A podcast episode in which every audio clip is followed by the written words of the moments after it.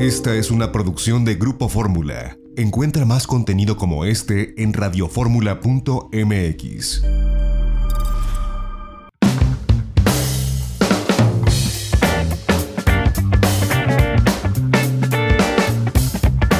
Seguimos en itinerario turístico a través de Grupo Fórmula. ¿Cómo nos va a afectar lo que sucede en Aeroméxico si no llegan a un acuerdo? Hace un par de días conversamos con el secretario general de la ASPA, Asociación Sindical de Pilotos Aviadores de México. Y esto es lo que compartió para los micrófonos de Grupo Fórmula. Pues yo le agradezco a Rafael Díaz Covarrubia, secretario general de ASPA, la Asociación Sindical de Pilotos Aviadores de México, que nos tome esta comunicación para la audiencia de Grupo Fórmula. Eh, muchas gracias, Rafael. Feliz año, ¿cómo estás? Muy bien, Antonio, gracias a ti. Un saludo a ti, a todo tu auditorio y a tu equipo y también feliz año. Muchísimas gracias. Pues complicado el momento para la aviación y para los pilotos aviadores. Después de lo que leímos que, bueno, pues está solicitando eh, Aeroméxico con relación a, pues, eh, cancelar los contratos colectivos o suspender los contratos colectivos entre ellos con los pilotos pues cuál es la postura de esta asociación sindical de pilotos aviadores que, bueno, pues son titulares del contrato colectivo, el cual está en juego de acuerdo a los dichos de Aeroméxico. Cuéntanos. Claro que sí, Antonio. Mira, nos cayó también a nosotros de sorpresa esa petición de la terminación de los contratos colectivos. Nosotros siempre hemos estado en la disposición de llegar a acuerdos. Te doy ejemplo, desde el 1988, la quiebra de Aeroméxico, en 2001, en 2010, cuando fue lo del H1N1. Y bueno, ahorita estamos también inmersos en una problemática que no es culpa ni de la administración, pero tampoco de los trabajadores. Y estamos buscando la opción para ver cómo podemos llegar a un acuerdo y poder sacar adelante nuestra aerolínea, que también es la fuente de trabajo de todos nosotros. Ahora, eh, pues, ¿cuáles son las perspectivas? Hemos escuchado muchas voces desde el punto de vista, eh, pues, mediático, gente que, que, opina, gente que es experta en el tema, pero bueno, pues ustedes son los directamente implicados. Hay quienes dicen, habrá que, eh, pues, permitir esto, hacer un nuevo contrato en lugar de quedarnos sin trabajo. Hay quien dice, no, esto es una arbitrariedad de Grupo Aeroméxico. La autoridad laboral no se ha pronunciado. Pero ¿qué sigue? ¿Cuál es el escenario que ustedes vislumbran ante esta pues terrible situación que como bien apuntas, pues es producto de muchas cosas, entre ellas de esta crisis desde marzo pasado en el que está sumido el sector producto de la pandemia? Sí, mira, este nosotros seguimos en la mesa de negociación, de hecho hoy nuestro equipo negociador está con la administración de la empresa tratando de buscar eh, acuerdos lo difícil es la, la, cantidad que pide la administración de la empresa. Para entrar un poco en contexto, lo que pide la administración de la empresa, si los pilotos de tanto de Aeroméxico como de Aeroméxico Connect dejáramos de cobrar por todo un año nuestro salario y, y, dejar de, de ejercer nuestras prestaciones, no, nos acercamos ni siquiera a, la petición de Aeroméxico de, de, la solicitud del dinero, ¿no? Entonces, como tú ves, es, es, algo difícil poder llegar a un acuerdo con estas cantidades, pero estamos sentados en la mesa buscando esquemas, buscando opciones. Ahora, eh, pues, ¿cómo han visto ustedes a la empresa? Ustedes han tenido pláticas, han sostenido reuniones, supongo, de seguimiento. Eh, ¿Qué tanto ven a la empresa dispuesta, pues, a negociar? Digo, es incierto lo que pueda ocurrir, pero requiere, por supuesto, del aval de ustedes como asociación sindical. Eh, la, lo que, la información que hemos recibido de, nuestros grupos, de nuestro equipo negociador es que la actitud de la empresa, ayer iniciamos las pláticas, eh, es, de apertura, igual que la, que la nuestra. Están sentados el día de hoy, trabajarán yo creo que si es necesario mañana y el mismo domingo para buscar un arreglo y nosotros poder llevar algo a nuestra asamblea, algo que sea satisfactorio, pero jamás, jamás este, el número que se, que se pretende, porque como te digo, ni dejando de cobrar nuestro salario durante un año eh, podríamos llegar a ese, a ese número.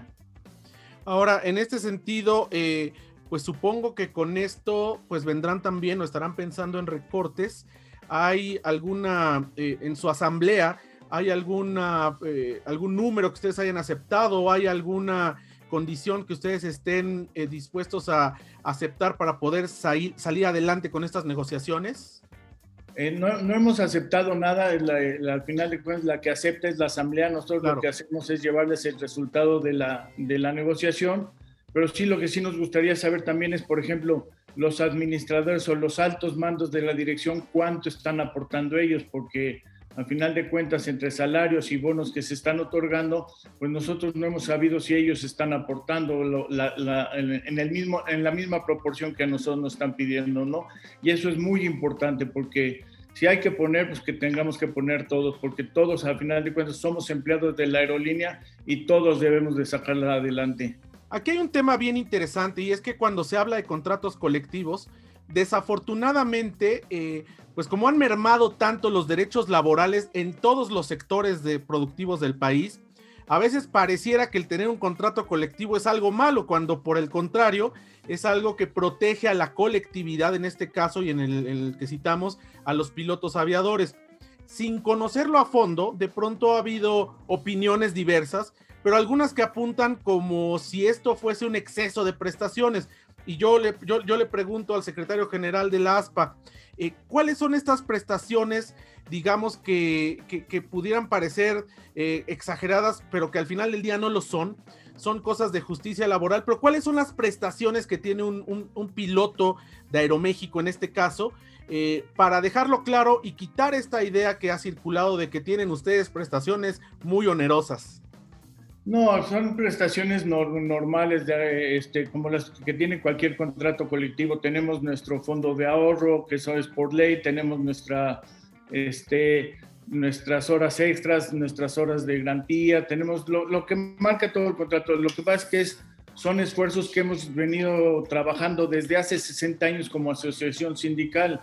No son prestaciones excesivas, son las prestaciones normales tendremos eh, alguna prestación que pudiera considerarse fuera de, este, de la normalidad, como lo que se llama la profilaxis, pero te digo, es algo que tenemos de lucha durante 60 años y a final de cuentas, lo que está plasmado en el contrato colectivo no es una imposición, sino, es, sino ha sido un acuerdo con la administración de la empresa. Lo que está plasmado en el contrato colectivo es algo que acordamos empresa y trabajadores. Entonces, el que diga que son que tenemos prestaciones excesivas o algo así, pues bueno, tendrá que hablar con la administración porque ni le torcimos el brazo, ni lo obligamos, ni los amagamos, simple y sencillamente hemos llegado a acuerdos durante 60 años en lo que es las, revisiones, ¿no?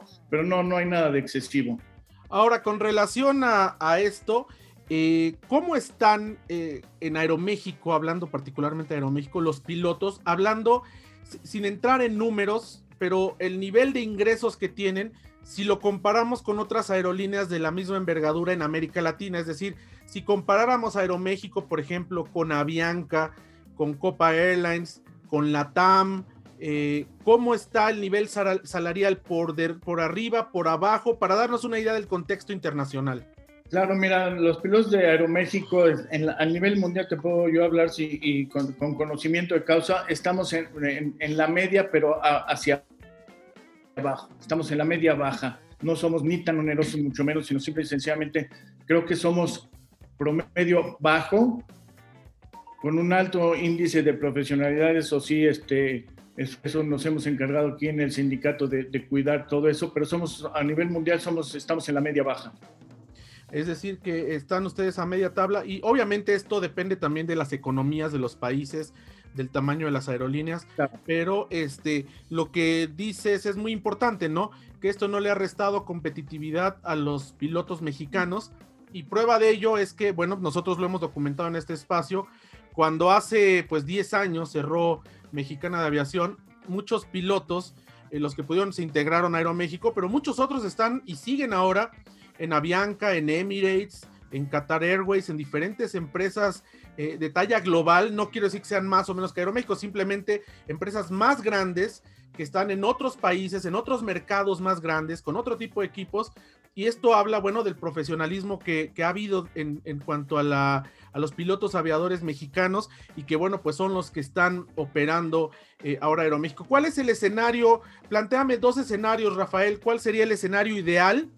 Y bueno, pues cuál pudiera ser un escenario catastrófico si no hubiera un acuerdo. Eh, el escenario ideal sería que podamos llegar a un acuerdo con la administración que entendiera que, este, que la solicitud para la solicitud que ellos hacen para nosotros no la podemos cubrir, como te comentaba con lo de los salarios de un año, pues si dejamos de cobrar un año no cubrimos eso, entonces para que, para que dimensionemos un poco. Y el escenario catastrófico es que no llegáramos a un acuerdo y que el prestamista, que es Apolo, que, que ya todos conocemos, no, pudiera, no nos quisiera otorgar el segundo tramo del préstamo, que sería alrededor de 635 millones. Y bueno, Aeroméxico tendría que seguir operando con lo que, con lo que fuera recaudando.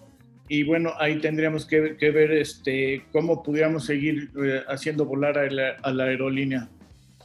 Pues Rafael Díaz Covarrubia, secretario general de la Asociación Sindical de Pilotos Aviadores de México. Yo te agradezco que nos hayas tomado la comunicación para la audiencia de Grupo Fórmula y si nos lo permite seguiremos en contacto con ustedes esperando que esto llegue a buen puerto y que bueno pues haya eh, una oportunidad de salir adelante ante este escenario tan eh, complicado, tan complejo para la aviación a nivel internacional y bueno pues particularmente hablando en México por lo que sucede con, con Interjet, por ejemplo, que bueno, pues esto impacta a las demás empresas, Aeroméxico incluido, y que bueno, pues eh, esperemos que esto pueda llegar a buen término con la administración de Grupo Aeroméxico. Te lo agradezco mucho, te mando un fuerte abrazo. Gracias Antonio por el espacio y un fuerte abrazo para ti de vuelta. Vamos a un corte, seguimos en itinerario turístico como siempre a través de Grupo Fórmula. No le cambie, regresamos en breve.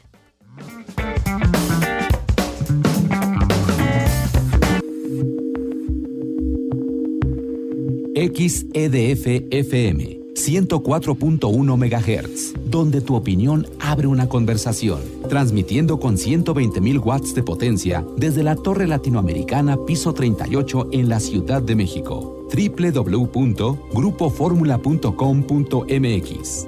Abriendo la conversación. Esta fue una producción de Grupo Fórmula. Encuentra más contenido como este en radioformula.mx.